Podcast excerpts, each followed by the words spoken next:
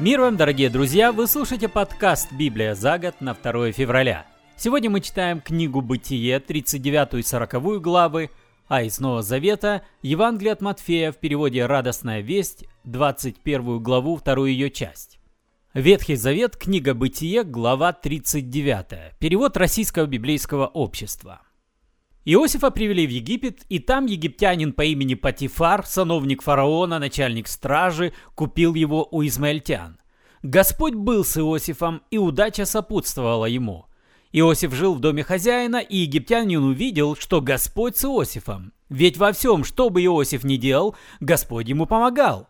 Иосиф понравился египтянину, стал его слугой, а потом хозяин поручил Иосифу управлять домом и отдал под его начало все, чем владел. С тех пор, благодаря Иосифу, благословение Господне пребывало на всем, что принадлежало египтянину, и в доме, и в поле. Все, чем владел, передал хозяин под начало Иосифу. Теперь вся забота египтянина была лишь есть да пить. Иосиф был красив и лицом, и станом. Жена господина обратила на него свои взоры и сказала «Ложись со мной».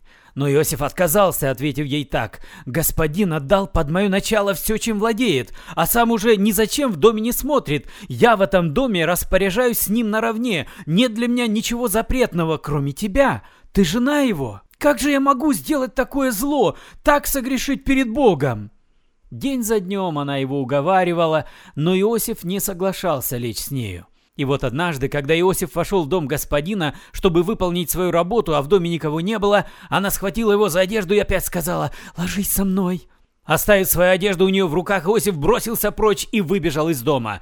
Она увидела, что Иосиф убежал, а его одежда у нее в руках. Позвала слуг и сказала, «Смотрите, этого еврея привели сюда, чтобы он надругался над нами. Он явился и хотел меня изнасиловать». Я закричала, он услышал, что я вижу и кричу, выскочил прочь, даже одежду свою оставил и убежал из дома.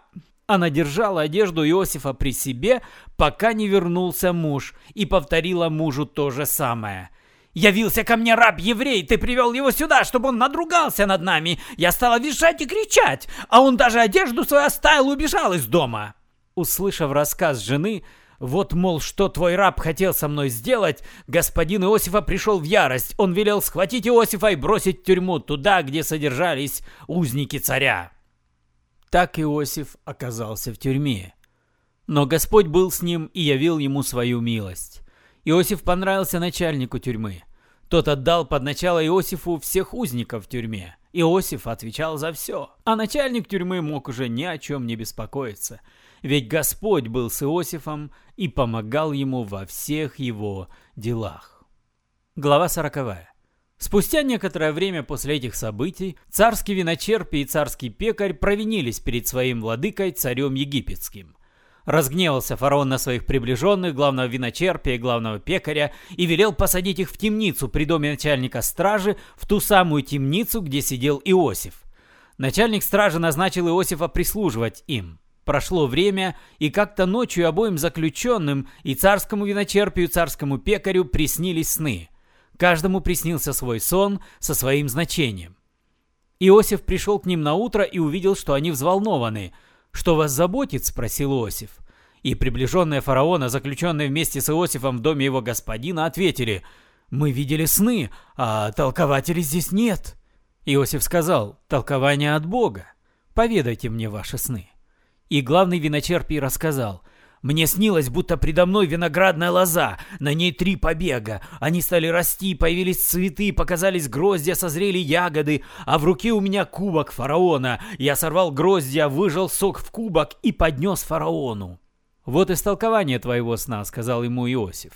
Три побега — это три дня. Пройдет три дня, и фараон вновь тебя возвысит. Вернет тебя на прежнее твое место, и ты снова, как раньше, будешь подавать ему кубок.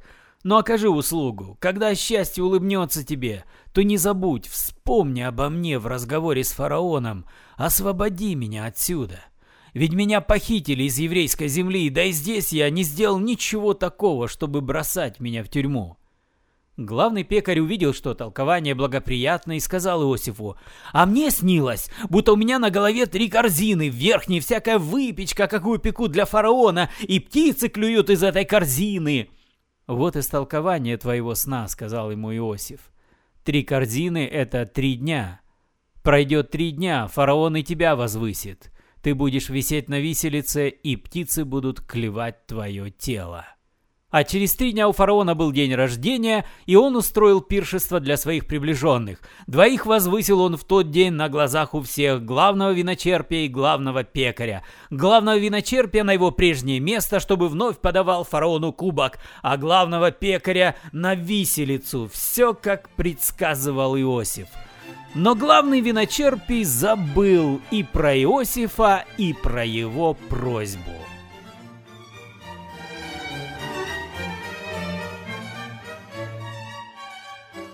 Сегодня мы продолжаем читать 21 главу Евангелия от Матфея с 23 стиха.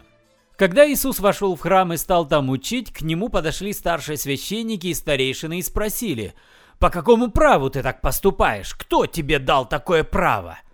«И я вам задам один вопрос», — сказал им Иисус. «Если вы мне ответите, то и я скажу вам, по какому праву так поступаю». Омовение Иоанна от кого было? От Бога или от людей?